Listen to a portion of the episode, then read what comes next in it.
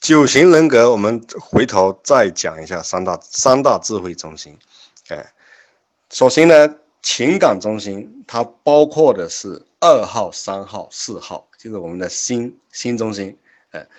这个三个号码呢的人呢，他大部分时间他是用他的心来跟外部世界进行互动的。哎，很敏感，感情细腻，他容易被这个当下的感觉和情绪呢，他左右他行为。他对人他不是认同就是抵触。然后五六七这三个型号呢是脑中心，就是思想中心，他大部分时间是用脑跟外部世界进行互动，呃，很多外部信息首先到他那边就到他脑部，然后他们通常都有非常强的逻辑能力、想象力、联想力，还有分析力，喜欢看书、收集资料，然后知识非常丰富。脑中心的人下意识的感觉到不是安全就是焦虑。然后呢，本能中心这个护区呢，它是包括的三个号码是八九一，嗯，这个中心的人啊，护中心的人啊，他是因为护中心是一种生命的源头的中心，所以他们是用本能跟外部世界进行互动，也就是他们很多东西是直接去到本能去，嗯，很重实际。他相信呢，这个世界就是优胜劣汰，适者生存。嗯，他只有不断的努力去解决生存之道，呃，他才他才可以控制。所以呢，这个三大中心就讲这个护中心人呢，意志力特别强，呃，经常的情绪是感到愤怒。平常呢，他不是压抑就是攻击。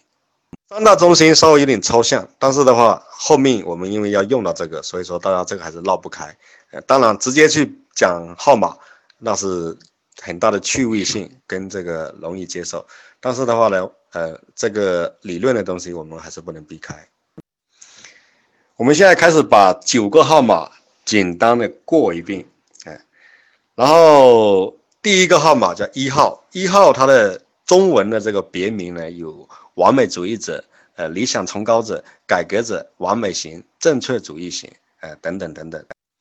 一号的人呢，他们是非常在意的是，呃，规则、规矩、原则、细节，呃，然后他们是一切的，他们在意的是标准。那从这种外面来看，就是外在来看他们的时候，呃，通常一号他们是穿着非常的，呃，整洁，然后边角会显得比较僵硬，他衣服的边角不会太多的这种装饰品或者鲜艳。颜色呢是趋于这种内敛，呃，比较单调，然后一号的这种身体体态动作呢都会很规矩、很僵硬，也就是我们所说的这种叫做站有站相，坐有坐相，而且它可以保持长时间的保持一种姿势。一号呢，它所属的中心，我们刚刚有讲了，属于一种护中心，就是本能中心，呃，所以。他一号的这种潜在的欲望，就是自己要做正确的人，要正确，哎，他潜在的恐惧啊，核心的这种恐惧呢是错误，也就讲不正确，哎，他最怕犯错误，所以一号注意力的焦点，他是在什么？在规则、在标准、在细节，还尤其在错误。一号的直觉类型呢，就是指向错误的，他对错误是非常的敏感，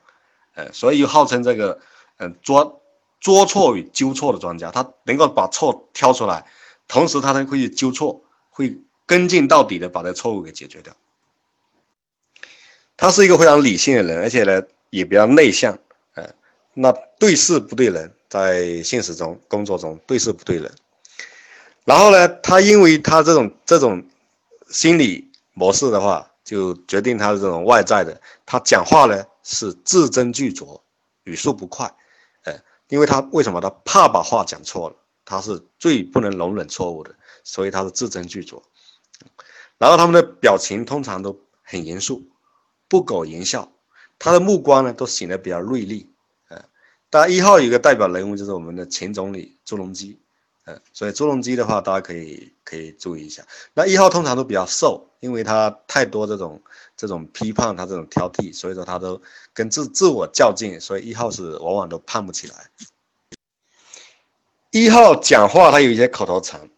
他最常的口头禅就是“该，呃，这事情该怎么样怎么样，这事情不该怎么样怎么样，这个是对的，这个是不对的啊，这个是错的，嗯，然后呢，按照标准做，按照规矩来，啊，他在口头禅经常的，然后他的一些观点呢，很多都是二元。二元的没有三元，没有多元，也就是说，这世界呢，不是黑的，就是白的，没有灰色地带，不是对的，就是错的，没有这种中间地带。然后解决方案呢，它只有一个标准解决方案，只有一个。如果有多种的解决方案的话，会对他来说会引起混乱，所以他会下意识的抵制多种的解决方案。他认为解决方案只能是一个。一号的这个呃强项的智商是逆商逆境智商，就处于逆境状态下的话呢，他是非常坚韧不拔的，呃，他会对工作的话都非常的投入，会把呃工作的个人化，因为他总觉得别人做的都不好，那他做的最好，所以说呃他会把自己把工作扛起来，呃，然后一号的话呢，他还有一个机制叫做反向作用机制，就是说什么，比方他。今晚加班已经很疲劳了，正常是怎么样的？是疲劳了就要休息了。但一号他一旦产生这种念头的话，他会觉得说不行，我现在如果休息他是不对的。那我不仅不能疲劳，我要更加倍的投入，更长时间的加班去把工作做完。他这个作用机制叫做反向作用机制。那一号的这个呃最大的一个一个执念就是跟落实是什么？他就只是。呃，过于挑剔、批判，也就是说，你任何东西啊，你给一号的话，你交给一号的话，他首先看到就是你不完美的那部分。比方说，你拿一个九十分的卷，九十九分的卷子，那都换成是我们，我们会说，哎呀，不错了，考九十九分。但是一号他不管你这个对的这个九十九分，他会就盯着你那个一分或者零点五分，就觉得你做不够好，然后他不会去欣赏跟表扬你做好的那部分，他只会去挑剔你这个做不好的。但是一号呢，他对你的挑剔呢，他其实是一号的这种不苟言笑，跟人的这种交往他是不擅长的，嗯，所以说他有的时候对你进行挑剔，他其实想帮你，哎，只是说很多人会觉得呢，一号是针对你这个人，九型人格它是一个动态的系统，在哪里呢？就是说，当一个号码它在压力的状态下，呃，它会去到一个。嗯，它关联的号码的一些一些特征出来，呃，然后它轻松的状态下呢，它又会体现出呃另外一个关联号码的一些特征出来。还有的话就是它性格，我们有一个词叫做成长跟凋零，呃，它成长的这个号码，它会去到某一个方向；它如果凋零的时候，它又会去到一个某一个方向。那这里的话，我我们把九个号码的这种这种动态系统，我们都。借着借着这个讲一号的时候呢，把这个九个全部都给他，呃，这个号码的一个旅行，旅行的路线图，我们都给他讲一遍。大家注意看这个图哈，呃，一号号码，它如果在它的成长的方向是去到七号，呃，它因为一号过于僵硬、矮板跟挑剔，他去到七号呢会显得，嗯，弹性、柔软、放松、轻松。呃，所以一号他应该向七号学习他的这些弹性和轻松。那七号呢，他是非常叫做活跃型，非常乐观，非常非常开朗，然后呢很聪明，兴趣过度的广泛，有广度没有深度。所以七号的成长方向是要学习五号的专注，呃，专注跟深度。那五号呢，他是逻辑性非常强，很会研究，但是五号不善于做。决策效率偏低，不善于去担当做领导，不善于保护追随者，所以他要学习八号的果断和担当。八号呢，他是一个领袖型的，他呃非常有霸气，非常强悍，非常敢担当。但是八号往往会忽略掉别人的这种情感需求，呃，他八号必须学习二号的呃这种对。对别人的这种这种心理以及情感需求的关注，做到刚柔相济。那二号呢？因为过度的关注别人的需求，而自己出现空空心化，呃，他把自己给忘记掉。所以二号要向四号方向成长，呃，学习四号的关注关注自我。那四号呢，过度的关注于人，关注于自我，关注于自己的情感体验。所以四号他应该向一号学习，他要回到对事事的层面。标准事情的标准过程的这种规划上面，这样的话就串起来了，就从一到七到五到八，哎，又到二，然后呢又到四，又到一，它就循环起来。那大家看到中间一个等边三角形，正三角形，那是三六九，三六九是三个智慧中心中心的中心，哎，然后三六九呢，它也是这样子，三号。他是成就型的个人英雄主义者，要学习六号的这个昏醒意识跟团队运作。那六号呢，过于焦虑跟担心跟多疑呢，他应该学习九号的这种平静温和以及呃这种这种呃顺其自然的这种呃相信别人也相信自己。那九号过于拖延，行动力跟目标感不强，他应该学习三号的行动力和目标感。所以说的话呢，这个也是一个循环。插播的这个一这个讲完，就是说这个动态系统，呃，它动态也就是说在两两个概念哈，两个概念，一个概念是这个号码在压力状态下、危险状态下，它会体现出呃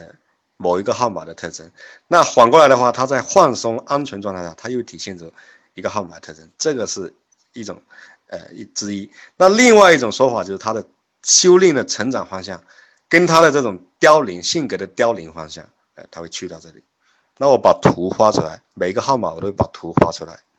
从图中大家可以看，它绿色的镜头呢，这个实性镜头就是它的成长的方向，或者说它在呃放松安全的状态下，它会去到的一个七号的特征。那那个虚线的方向就是它性格的凋零的方向，呃，它会去到四号的特征。会一号在在。过度的挫折和压力下的话，或者凋零的时候，他会感到很深的这种无助感，会自爱自怨，甚至自我封闭起来。哎，那这个是属于一个一个凋零的方向。因为时间的关系的话，我们把这个号码的这种应用这一块，我们就呃，就只能只能是这样，以后再讲。呃，因为那里面就讲怎么你，如果你是一号的领导的领导力，你该怎么办？你下属里有一号，你该怎么去去驾驭它，去识别它？那你你的领导是一号该怎么办？呃，那你的客户是一号该怎么办？你的伴侣另外一半是一号该怎么办？还有你的孩子是一号，那该怎么办？那这些的话呢，因为展开去讲的话，我们根本是呃，我光讲这个号码，我们在分享的时候都要讲到呃一个多小时。那所以这一块的话，我们就展开部分，我们就就先留在这里。接下来我再讲二号。还要顺带讲一下的话，就是讲一号的有一些我们这个这个名人里面有哪些是一号可以要参考的。一个的话是很很有代表性的，就是我们的这个孔圣人孔子。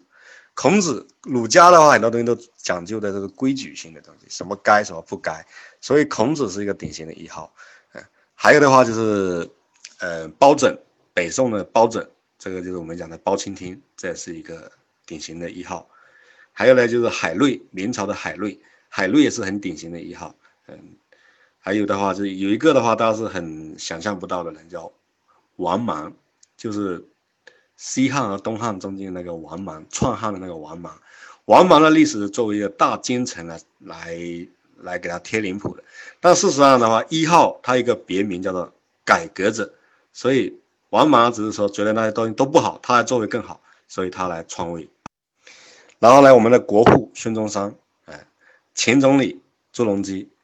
呃，台湾地区的前领导人马英九，呃，海尔集团的总裁这个杨明明，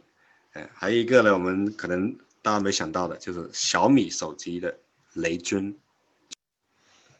接下来我们讲二号，二号的中文名称呢，它叫做奉献者、给予者、服务型、古道热肠型。从这名字大家就可以看出来，二号就属于那种属于很热心去帮助别人的，呃，一个号码。二号它在三大智慧中心里面，它属于心中心、情感中心，而且呢，它是把这个呃，把这个情感呢是外化，外化，它是关注的是别人的这种需要，他在意的是和别人之间的这种关联和联系，呃，他不在意自己，所以二号是非常害怕独处的，很害怕一个人待着，呃，他要跟有人在一起的时候，他才比较，呃，他的潜在的核心的欲望呢，就是被爱。二号最在最需要的是被爱，他潜在的这种恐惧呢，核心恐惧的是不被爱，不被人家需要。二号最幸福的，他是被人家需要，哎，人家依赖他，需要他，那他他觉得最有成就感。二号的注意力焦点，他是在人和人的关系上，还以及他人的这种潜在的需要，这是他注意力焦点所在。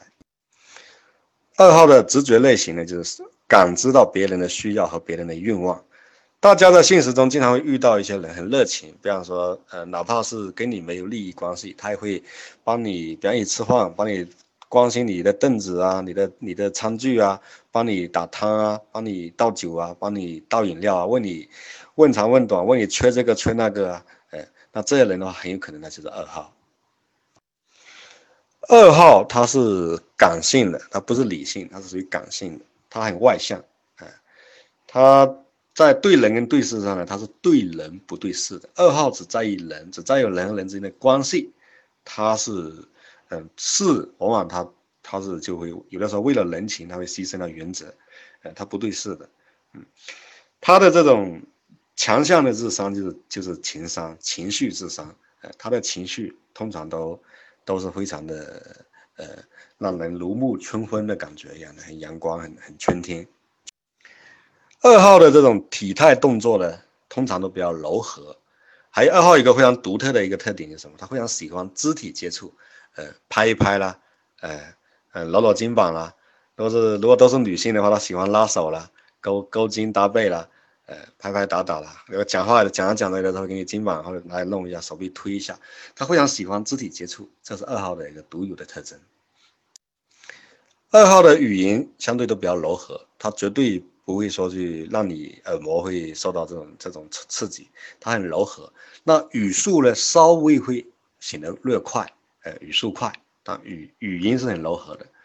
二号也是比较在意着装。我们讲九个号码里面，一二三四都在意着装。一号在意的是整洁，他不能穿着错误，不允许邋遢或者说脏掉。那二号着装，他主要更多的是在意场合，他不能让自己的着装呢喧宾夺主。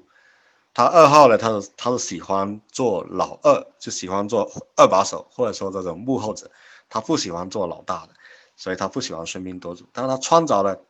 很注意这种可爱性，呃，如果是女性呢，很喜欢穿佩戴很多这种装很可爱的装饰品，呃，那是二号特征。二号的表情啊，通常都是阳光的，很灿烂的，然后带着笑容，很和善。所以我们要区别这个这个九型人格里面的话，有一个有一些这种小技巧，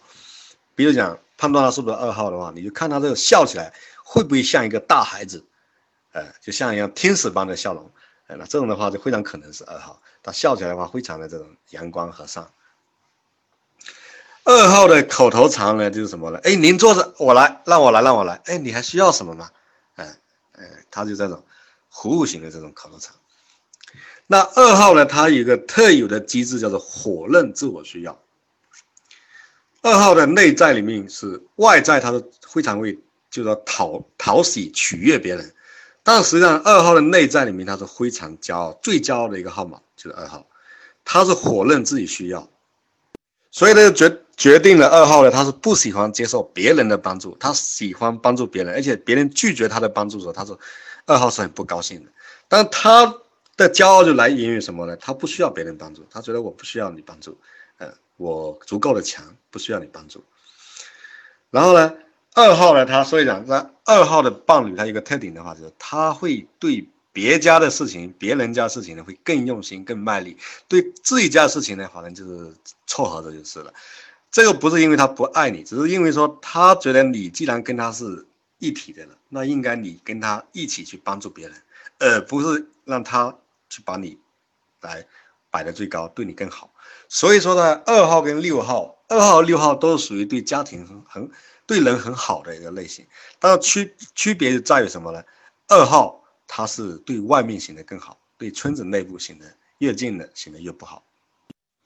二号乐于助人，非常有奉献精神，爱帮人，会会有很好的同理心、同情心，呃，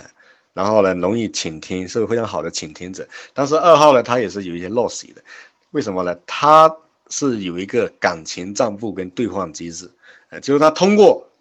帮助你，他实际上的话，他是有一个一个，就是说，你如果一直对他的帮助只接受不表示。呃，没表示感谢或者没表示认同，或者说你拒绝接受的话，那二号会发脾气起来的，他会他会有点歇斯底里的倾向，他会有的时候会发脾气。还有的话就是讲他兑换机制是什么？就是说他帮助你，他不是无私的，他是可能的话是想给你一把伞，他的目的是要你拉着他的手，呃，他是就是说他的帮助呢是带有一定兑换机制的，当然不会说那么土那么赤裸裸就是了。二号在情爱关系上的话呢，他是九个号码里面最容易让人产生暧昧的，因为什么？他太会，太会去关注别人的需要，他就关心别人，容易让异性觉得他是不是对我有意思啊？为什么对我这么好啊？他会产生爱。那二号他也就需要这种，就喜欢别人对他产生暧昧，他倒不是真的是处于某种这种这种性上面的欲望或者什么其他的实际上东西，他就是喜欢这种暧昧。当因为二号。最需要的就是被别人所需要，被别人爱。那所以说的话，他如果有这种暧昧的话，是二号所最高兴的。还有二号呢，如果他当他比较不健康的二号时候，他在情爱上他会产生很强烈的占有欲跟控制感，就有点像什么，像母亲对儿子这样的一种一种一种控制或者这种这种这种呃二号的。光临的号码，它是一号、三号和八号、四号。呃，一号、三号因为分别在二号的侧翼，二号如果可能带上一号或者三号的这种翅膀，呃，然后二号它在呃成长的方向是四号，就是关注自己，呃，否则的话，二号呢，他到后面呢，他所以当他不停的帮人之后，他到后面会有的时候会觉得自己空落落的，呃，他会觉得自己到底都干了些什么。会产生失落感，所以他要往四号，所以四号的这种光自自我，然后二号的当他的凋零的方向呢，他是去到八号，就表现的非常霸道，他以爱为名会去控制或者说是霸占这别人的这种倾向，还有就是会变得非常会容易发脾气，非常的霸道，呃，就是八号的一个特征。二号比较典型的人物呢有几个，一个的话是刘备。哎，所以呢，刘备的话，呃，我们我分析他是二号的，包括刘备有些东西啊，我们都要都要去给他，都是后后人对他的一种误解或者曲解。首先的话，刘备是非常在意这种人和人的这种感情感连接的，所以说他桃园三结义，呃，他也说到，就是他结义之后，他经常那个三兄弟啊，就是吃在一起，睡在一起，呃，刘备会给他这个关羽和张飞啊盖被子啊什么什么的。那他刘备呢？他底命在在三三国里面有一出戏叫做呃刘备摔阿斗，呃叫做意思讲后人对他解读是收买人心。那其实这对刘备是个非常大的一个一个应该是个冤枉，因为的话二号的特征是这样的，我不应该接受别人的帮助，别人为我做的贡献我是非常非常不乐意的。那刘备为什么会去求这个诸？那刘备为什么会去求诸葛亮以及求？像这种什么呃，这个徐庶啊，这这人的帮帮助了，嗯，等等。那他是因为说我这个不是我刘备的事情，这是汉时匡乎汉时，呃，是跟当今天子的事情，这不是我私人的事情，所以他会去求助。但赵子龙的话呢，他去在长坂坡里面，呃。九死一生的把阿斗为了救阿斗救出来的时候，那刘备就不能接受，这个是我刘备个人的事情，让你去这样子帮助我的话，我是非常，我是非常当时非常非常气急败坏的，所以说他是本能的反应，把阿斗往地上一扔，这并不是去想那么多的收买人心啊，干嘛干嘛。其实像赵子龙这种人的话，他也压根儿都不需要售卖的。